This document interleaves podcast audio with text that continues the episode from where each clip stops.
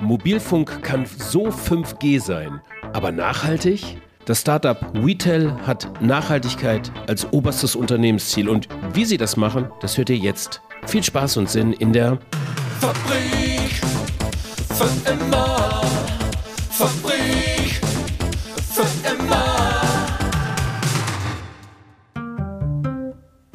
Hi, hi, hi und herzlich willkommen zur 83. Episode der Fabrik für immer, in der es um eine nachhaltige, um eine regenerative Wirtschaft vor allen Dingen geht. Mein Name ist, wie immer, Frank Schlieder. Ich bin der Host dieser Podcast-Reihe und ich stelle euch heute nachhaltigen Mobilfunk vor. Genauer gesagt stelle ich euch ein Unternehmen vor, was Mobilfunk konsequent nachhaltig denken möchte. Sie sind gemeinwohlbilanziert, sie sind klimaneutral, sie haben eine offene, transparente Preisstruktur und all das sind Themen, die wir im weiteren Verlauf mit einem der Gründer besprechen. Ähm, dieses Jahr so richtig durchgestartet mit einer sehr spektakulären Crowdfinanzierung. Ich glaube, innerhalb von äh, wenigen Tagen haben, haben sie sehr schnell, glaube ich, eine Dreiviertelmillion Euro schon geraced. Also, ähm, was genau es mit Retail auf sich hat und ähm, wie sie das da so machen, das erfahren wir jetzt. Viel Spaß und Sinn mit dieser Episode und mit unserem Gast. Äh, Nico Tucher, ich bin 35 Jahre alt. Mein ähm, Beruf ist Gründer eines Mobilfunk, eines nachhaltigen Mobilfunkunternehmens und ich höre sau gerne Hörbücher. Du hast Hörbücher?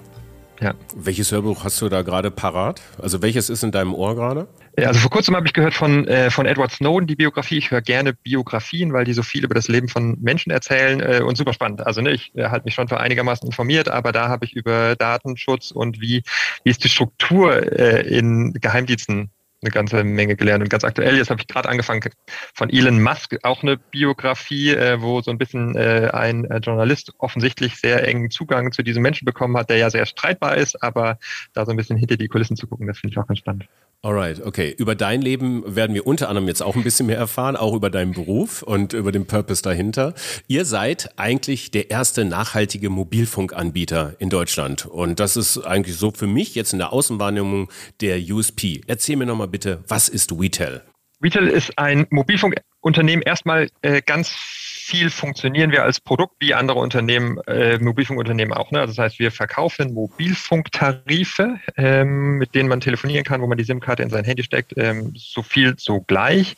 Und wir machen ganz viel, aber auch ganz anders als andere Unternehmen in der Branche, kümmern uns zum Beispiel sehr stark um das Thema Klimaschutz, sehr stark um das Thema Datenschutz ähm, und um das Thema Fairness und Transparenz, ähm, was auf jeden Fall aus den Rückmeldungen, die wir von Menschen bekommen, sie bei äh, anderen Mobilfunkanbietern weniger dargeboten bekommen als bei uns. Wir machen das alles sehr konsequent und äh, ja, glauben tatsächlich, äh, da ein wirklich äh, neues, nachhaltiges Mobilfunkangebot machen zu können. Ihr sitzt in München. Seit wann gibt es euch? Wir sitzen in Freiburg. Ah. Ähm, ähm, es gibt uns, äh, gegründet haben wir 2019, die Idee natürlich eine ganze Weile schon länger mit uns rumgetragen und äh, so erste ähm, Erfahrungen gesammelt. Seit 2019 gibt es uns so richtig am Markt, sind wir seit äh, Mitte 2020, also jetzt äh, eineinviertel Jahre etwa. Wir reden immer von wir, das würde ich auch nochmal ganz kurz aufräumen. Wer ist eigentlich wir? Wer ist das Gründerteam? Wie viel seid ihr jetzt? Genau, ursprünglich das, äh, das Gründerteam sind vier Leute, drei davon sind jetzt äh, in sozusagen operativ tätig und in der Geschäftsführung. Ähm, wir haben das Thema von Anfang an vorangetrieben und mittlerweile sind wir 14 Leute, davon nicht alle in Vollzeit, also so acht bis neun Vollzeitäquivalente. Mhm. Wie viele Kunden habt ihr jetzt im Netz? Genau, 5000 aktive SIM-Karten ähm, sind das jetzt. Dann sind wir noch so Größenordnung 500, 600 Bestellungen offen von Leuten, deren Mobilfunkverträge dann eben in ein, zwei Wochen oder einem Monat oder zwei starten. Ihr, seid ein Mobilfunkanbieter, das heißt, ähm, wesentlicher Bestandteil sind natürlich Mobilfunkmasten, das Netz. Ihr habt keine eigenen Masten, ihr setzt auf einem Netz auf, auf dem D-Netz. Wie kam es dazu? Genau, erstmal, also um die Struktur ein bisschen zu verstehen, es gibt ähm, drei große Netzanbieter in Deutschland. Das ist die Telekom, Vodafone, äh, Telefonica und jetzt mit 5G kommt auch United Internet ähm, quasi dazu, ähm, beziehungsweise Drillish ähm, nimmt dann nochmal eine größere Rolle ein und alle Anbieter, die man so kennt, und das sind weit über 100, äh, nutzen diese Netze. In, in, in unterschiedlichen Stufen arbeiten die da und ähm, Genau, und wir nutzen das Netz der, der Vodafone und sind sozusagen ein, ein Subanbieter, die am Ende ähm, Tarife bei der Vodafone einkauft, beziehungsweise wir machen das mit einem Partner im Mobilfunk zusammen. Ähm, da kommen wir wieder zu dem Thema, äh, stampfen wir nicht einfach so aus dem Boden, äh, so ein Mobilfunkanbieter. Wir arbeiten da mit der Stroth Telekom GmbH zusammen und in dieser Partnerschaft sozusagen machen wir das, das technische Mobilfunkangebot, dass die Leute ihre SIM-Karten kriegen, ähm, Rechnung gestellt werden und die ganze die ganze IT dahinter funktioniert. Ist ja auch ein, also ist ja ein, äh, ein kritisches Thema, äh, Mobilfunk mittlerweile. Ne? Da will niemand, äh, dass das irgendwie mal aussetzt, auch nur einen Tag oder zwei nicht funktioniert, dass der Wechsel alles funktioniert. Das wollen wir natürlich sicherstellen. Qualität steht da bei uns wirklich an, äh, an allererster Stufe. Das ist ein, ein ganz wichtiges Credo bei uns, dass nicht Leute, die ja sagen, wir wollen nachhaltig äh, ein Produkt beziehen, dass die auf Qualität verzichten müssen. So. Und da hilft uns diese Partnerschaft äh, sehr gut weiter. Und da war es für uns auch wichtig, in einem der D-Netze zu sein, damit äh, tatsächlich Verbindungsqualität äh, ist ja auch ein, ein riesiges Thema ähm, oder auch im ländlichen Raum vertreten zu sein, ähm, dass das gut abgedeckt ist bei uns. Genau, und jetzt nach anderthalb Jahren ähm, können wir, glaube ich, mit Fug und Recht behaupten, äh, dass das wirklich gut funktioniert hat und wir tatsächlich von Tag eins an auch ähm, die entsprechende Qualität abliefern können. Mhm. Was macht das denn jetzt nachhaltig? Also im Sinne von beispielsweise Minimierung von Treibhausgasemissionen. Ihr habt ja nicht so einen richtigen Einfluss tatsächlich auf die Betreibung dieser Mobilfunkmasten, die von Vodafone installiert worden sind, auch auf die Aufstellung nicht und so weiter. Das heißt, ihr mietet ja Kapazitäten innerhalb dieser Mobilfunkmasten. Ähm, wie, wie kann man da vorgehen, um tatsächlich auch nachhaltigen Mobilfunk auch verkaufen zu können, der authentisch, der, der glaubwürdig ist? Genau, Nachhaltigkeit ähm, sehen wir erstmal ein Stück größer noch als Klimaschutz. Also für uns passen tatsächlich all diese drei Aspekte, äh, Klimaschutz, Datenschutz, Fairness, Transparenz, die gehören für uns alle zu diesem Nachhaltigkeitsthema dazu.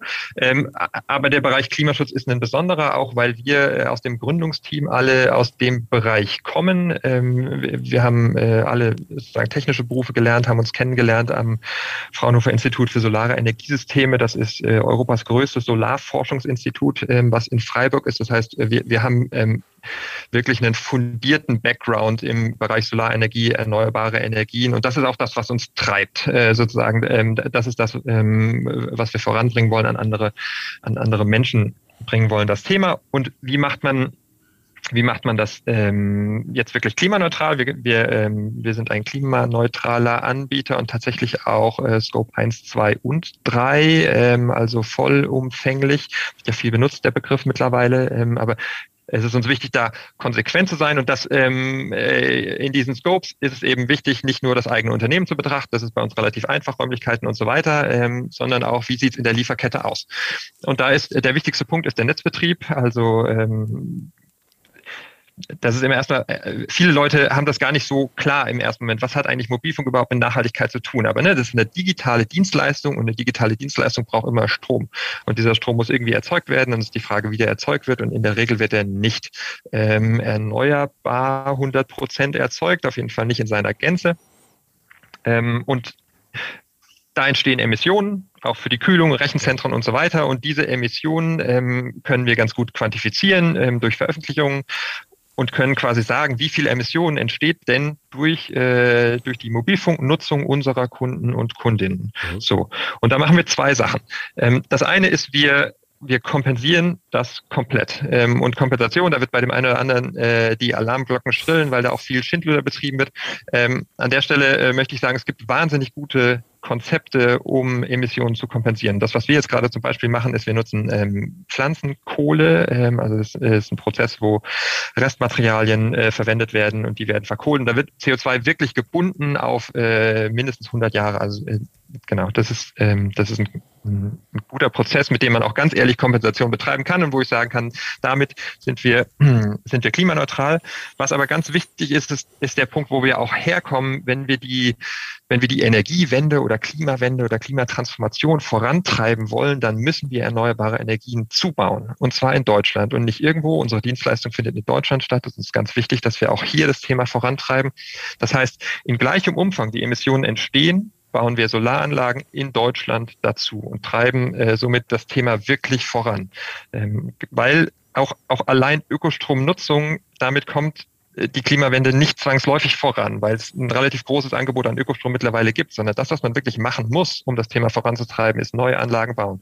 Genau. Und da sind wir mit am Start. Ihr habt, finde ich, in meiner Wahrnehmung tauchte das in meiner LinkedIn-Bubble dieses Jahr so auf, eine ziemlich spektakuläre Crowdfinanzierung gehabt.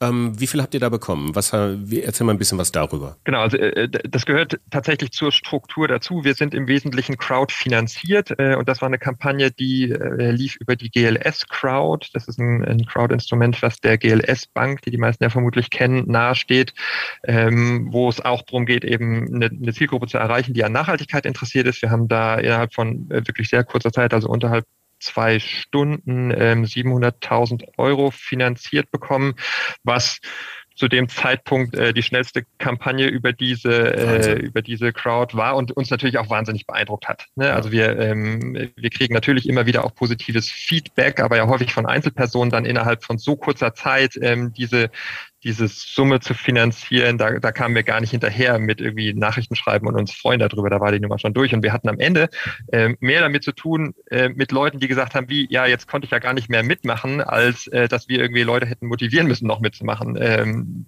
ja, krasse Geschichte. Krasse Geschichte, auf jeden Fall. Was habt ihr, was habt ihr mit dem Geld gemacht? Oder was macht ihr mit dem Geld? Genau, also ganz, wir sind ein junges Unternehmen, ne, ein Mobilfunkanbieter, gründet man jetzt auch nicht aus dem Nichts, äh, sondern da braucht man ähm, Personal, man braucht einen, einen Service. Ähm, wir haben äh, wirklich das Versprechen, guten Service zu machen. Das heißt, da sitzen auch Menschen, die sitzen hier bei uns in Freiburg. Ähm, die sollen kompetent sein. Natürlich ähm, müssen wir auch Marketing machen und Vertrieb. Ne? Wir, wir, haben eine, wir haben eine Idee, wir wollen im Mobilfunk was verändern und mit dieser Veränderung wollen wir nach außen gehen. Also insgesamt äh, kommen wir vielleicht auch später nochmal dazu. Das Motto, mit dem Retail läuft äh, oder, oder warum wir das überhaupt machen, ist äh, Menschen mit Nachhaltigkeit Nachhaltigkeit erreichen.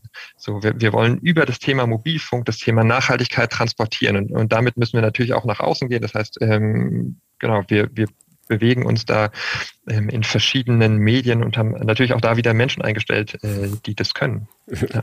Das ist gut, Menschen einzustellen, die das können. Das ist ein sehr beruhigendes Gefühl, glaube ich, für die, die investiert haben. Welche Investitionsmöglichkeiten ergeben euch dann noch für die Zukunft? Ihr habt eine Crowdfinanzierung, da haben wir bereits drüber gesprochen. Ähm, gibt es Investoren, die eben auf diese KPIs auch achten? Auf jeden Fall. Also ähm, es, es gibt einen, ich würde mal sagen, immer größer werdendes ähm, Netzwerk, was wir natürlich auch haben, aber äh, wo wir auch immer wieder Leute kennenlernen, ähm, wo diese Werte eine ganz große Rolle spielen. Ähm, und das, also ne, das sind teils kleinere, aber teils auch größere. Ähm, ja, auf jeden Fall. Das, das Thema wird immer präsenter äh, und auch InvestorInnen ähm, wollen die Welt verändern und wollen ihr Geld nutzen dafür, dass sich die Welt verändert. Auf jeden Fall gibt es davon, würde ich sagen, immer mehr. Und ähm, an der Stelle, das ist, das ist was, was, äh, was wir immer wieder mal äh, auch gehört haben, ähm, wenn man eine Idee hat im Nachhaltigkeitsbereich und äh, schafft es zu zeigen, dass diese Idee funktionieren kann, dann wird das am Ende am Geld nicht scheitern. So, und das, das ist ganz, ein ganz ungewöhnlicher Satz, wenn man den äh, hört und äh, Geld ist das, was man nur wirklich so überhaupt nicht hat und dann kommen Leute und sagen, am Geld wird es nicht scheitern. Aber jetzt gerade für Leute, die äh, im Gründungsbereich sozusagen unterwegs ist, ähm, da würde ich mittlerweile auch immer sagen, ähm, versucht deutlich zu machen, dass eure Idee funktioniert. Wenn ihr das glaubwürdig hinkriegt, dann findet ihr die Leute, die das mit euch finanzieren. Und äh, auch in diesem Wertebereich ähm, gibt es da ausreichend Menschen mittlerweile, ähm, die da sagen, ja, wir gehen damit rein. Welche Finanzierungsrunden strebt ihr noch an? Das liegt jetzt ganz stark daran, wie sich die KundInnenzahlen entwickeln. Also ne, ähm, äh, gerade haben wir einen Service Team zum Beispiel, da, da, muss man ja von Anfang an rund um die Uhr abdecken. Ne? Äh, das heißt, auch wenn man 100 Kundinnen hat, kann man nicht sagen, ich mache nur einen Tag die Woche Service. Ähm, das heißt, die, die Kundinnenzahl ähm, muss etwa 15.000 erreichen, dann arbeiten wir kostendeckend. Ähm, gut, jetzt haben wir auch eine, eine größere Runde schon gemacht. Es kann sein, dass wir nochmal eine machen. Ähm, da ist aber auch noch gar nicht klar, wie groß die wird und auch äh, über, über was sie dann funktioniert. Ob zum Beispiel, das könnte ein ein großes Partnerunternehmen werden, mit dem wir äh, sozusagen zusammen äh, was erreichen wollen und da, da Kräfte bündeln aus dem Nachhaltigkeitsbereich. Es könnte auch sein, dass wir nochmal eine Crowd-Runde machen, ob jetzt in einem, in einem großen Rahmen wie damals oder, oder in einer kleineren Runde und an, an die Leute richten, die sich ja damals sozusagen gemeldet haben und gesagt haben, hey, wir wollten noch, aber wir kamen nicht dazu, weil es so schnell fertig war. Ähm, das ist noch nicht ausgemacht. Okay. Also du sagst auch größeres Partnerunternehmen, also Kooperationen, auch branchenfremd sind durchaus möglich. Mir fällt da gerade so ein Beispiel an am Thema Fahrradabo, ganz weit hergeholt jetzt gerade, aber das ist tatsächlich ein Stromanbieter, ein ökologischer Stromanbieter, der Fahrradabos jetzt anbietet und eigentlich jetzt ein anderes Geschäftsmodell aufmacht. Das ist für euch durch Kooperation auch möglich? Kooperationen insgesamt sind für uns ein, ein Riesenthema, auch von ganz Anfang. Also wir haben äh, vor äh, in, in 2019 ähm, äh, auch eine erste Crowdfunding-Kampagne gemacht. Und da war die Erfahrung, dass andere Unternehmen aus dem Bereich Nachhaltigkeit, beispielsweise Greenpeace Energy, damals äh, schon sozusagen diese Crowdfunding-Kampagne geteilt haben über, über ihre Netzwerke, ähm, über einen Newsletter und das hat uns damals wahnsinnig unterstützt. Und das ist, äh, das funktioniert, weil ähm, in all diesen nachhaltigen Unternehmen sitzen Menschen, die intrinsisch motiviert sind, die das Thema Nachhaltigkeit vorantreiben wollen und erstmal nicht drauf gucken, was bringt aus meinem eigenen Unternehmen, ähm, sondern wie treibe ich das Thema Nachhaltigkeit voran und kann meine Möglichkeiten dafür einsetzen. So. Und deswegen ist das, ähm, ist das eine Riesenunterstützung für uns immer äh, gewesen, da äh, Kontakte zu knüpfen. Und tatsächlich ist es ja so, das, was wir machen oder, oder unser Produkt setzt sich ja jetzt nicht ähm, durch den günstigsten Preis oder durch die meisten Gigabyte oder sowas ab, sondern ähm, wir setzen uns dadurch ab, dass wir sagen, wir setzen Werte konsequent um. Ähm, und die Menschen, ähm, für die das erstmal interessant ist, sind natürlich Menschen, die das bei anderen Produkten auch schon genauso entschieden haben. Ne? Also Leute, die einen Ökostrom beziehen oder die sagen, ich bin bei einer nachhaltigen ethischen Bank, für die ist es natürlich viel wahrscheinlicher, dass ein Produkt wie unseres auch interessant ist.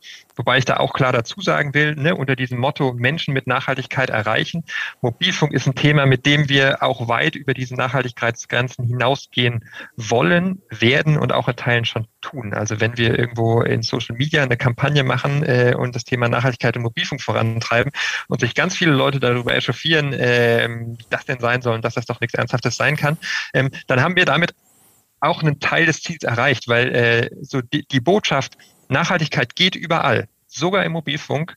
Das ist natürlich auch eine ganz wichtige. Ja. ja.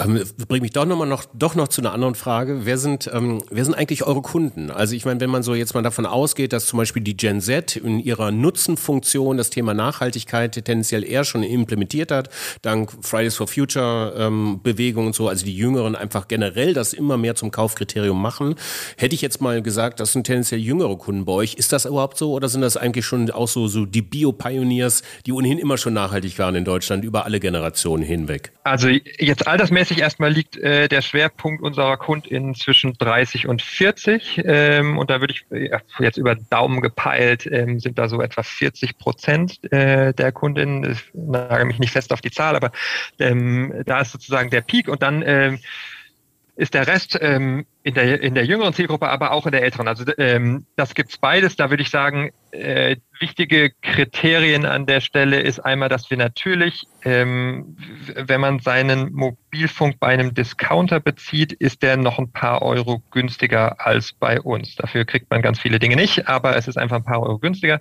Das heißt, ähm, das Angebot richtet sich natürlich an Menschen, äh, die jetzt nicht auf jeden Euro gucken müssen. Ähm, genau, und, und da, da, liegen wir dann schon vielleicht in einer eher äh, berufstätigen Zielgruppe, aber natürlich äh, dadurch, dass viele jüngere Menschen äh, dieses Wertegetriebene stärker haben, sind wir natürlich auch da ganz stark unterwegs. Du sagtest das vorhin schon, ähm, sehr wohl. Nachhaltigkeit ist deutlich mehr als jetzt nur Treibhausgasminimierung, ähm, sondern ähm, bedingt auch soziale Aspekte, ökonomische, ökologische Aspekte. Also es ist eher eine 360-Grad-Sicht. Und ihr liefert äh, quasi eine, ein Benchmarking dessen in einer Art Gemeinwohlbilanz. Woher kam das und wie seid ihr darauf aufmerksam geworden? Ähm, also genau, in Österreich ist das groß geworden. Christian Felber ist da der, ähm, derjenige, der das groß gemacht hat und auch nach wie vor weiter vorantreibt. Ähm, mittlerweile aber auch in ganz vielen Regionalgruppen im ganzen Dachraum äh, wird das auf sehr lokaler Ebene vorangetrieben und ist auch genau so gedacht.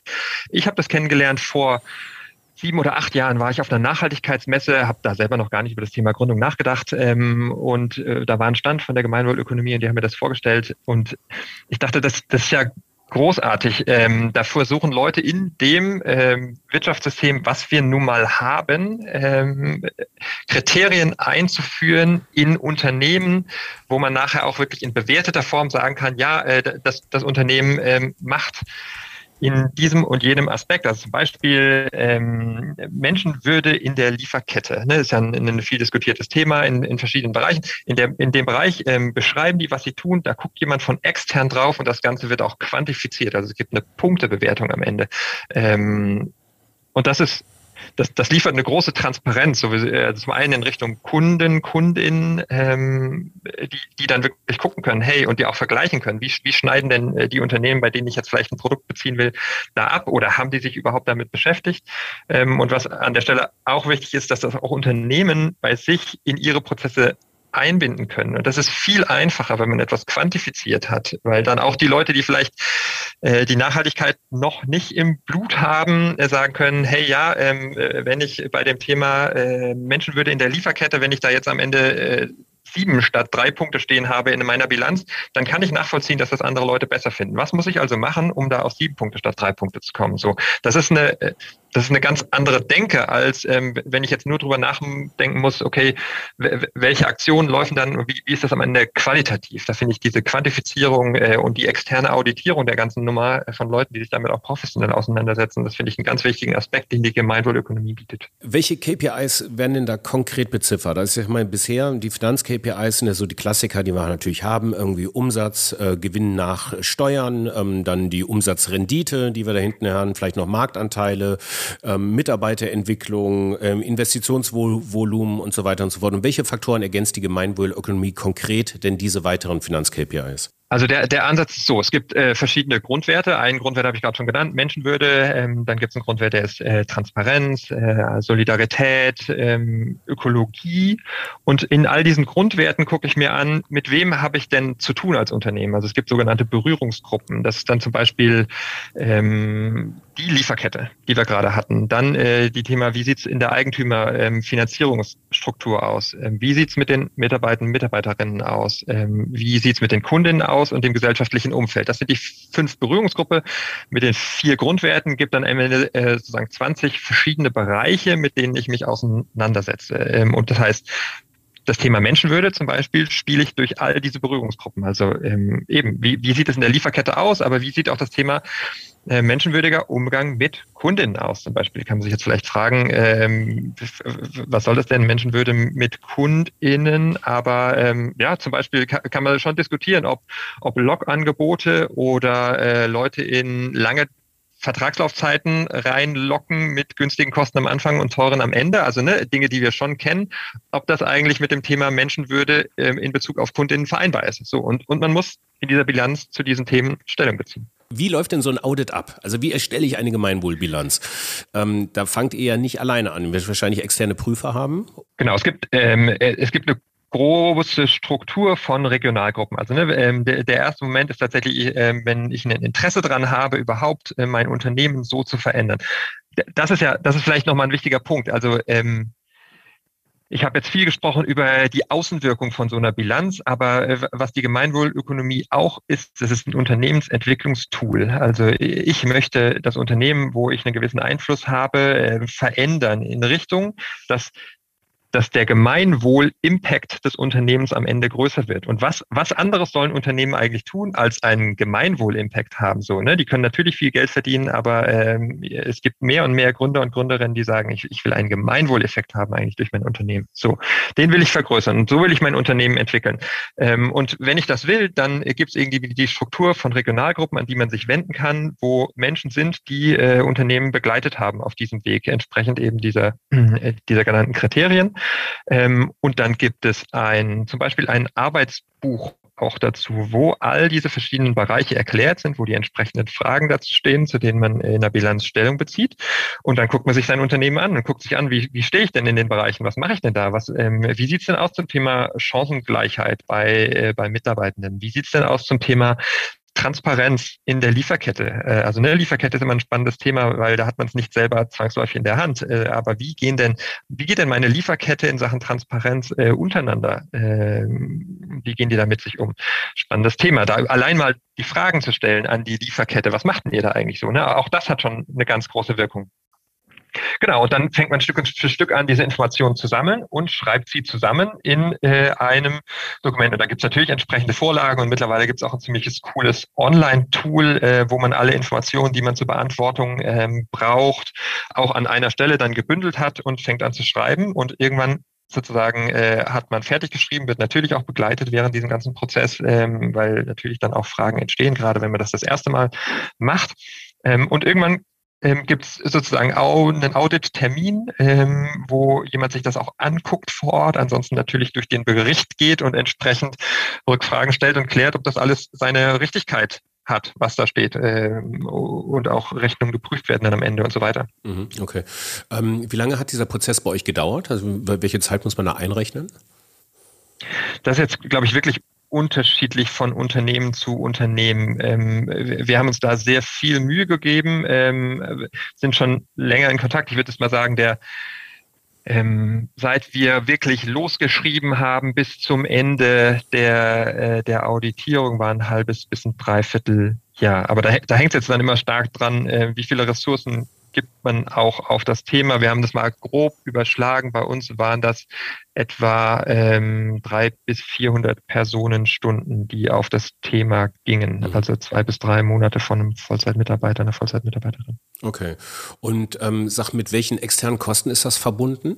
Die finde ich sehr fair. Also die richten sich nach der Unternehmensgröße. Das ist erstmal ein wichtiger Aspekt bei der, äh, bei der Gemeinwohlökonomie. Ähm, also ich äh, jetzt mal grob überschlagen, ähm, da geht alles zwischen ein und 5.000 Euro. Da bin ich jetzt nicht, äh, nicht so ganz tief drin. Ich würde sagen, die Personalkosten, die man an der Stelle investiert, sind die wesentlicheren als ähm, die Dinge, die äh, die Gemeinwohlökonomie da berechtigterweise für die Begleitung äh, nimmt. Und da, da das finde ich schon auch nochmal wichtig. Das sind ähm, ähm, das sind Kosten, ähm, die vielleicht erstmal viel klingen, aber wenn man irgendwie professionell einen Unternehmensberater, der einen in irgendeinem Aspekt unterstützt, bucht, ähm, dann ist man da locker bei einem Tagessatz von Größenordnung 1000 Euro mhm. ähm, normalerweise. Und da, da fand ich immer das, ähm, äh, was die Gemeinwohlökonomie an der Stelle äh, sozusagen veranschlagt hat, super fair, weil deutlich unter diesen Preisen. Wenn du jetzt so die Großen siehst, ähm,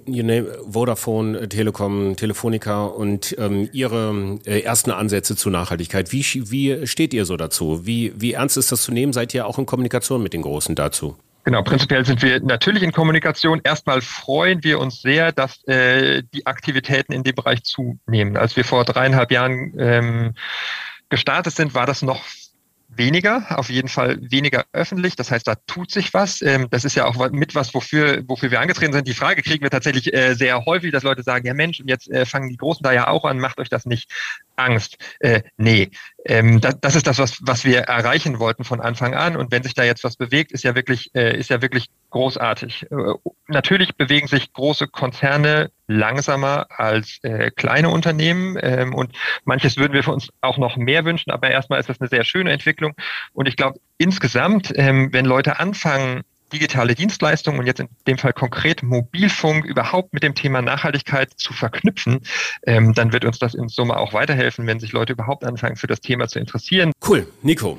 Also ähm, ehemalige äh, Fraunhofer Solar Mädels und Jungs aus Freiburg und nicht aus München, und ich überlege mir nochmal, wie ich auf München kam, betreiben jetzt Aktivismus in Unternehmensform mit ähm, Mobilfunkansatz. So lässt sich das, glaube ich, in einem Satz zusammenfassen lassen. War super geil, das ähm, mit dir mal durchzutanzen. Ich bedanke mich bei dir. Ähm, wir hören da bestimmt noch mal rein in der Zukunft und ähm, toi toi toi für euch. Auf bald.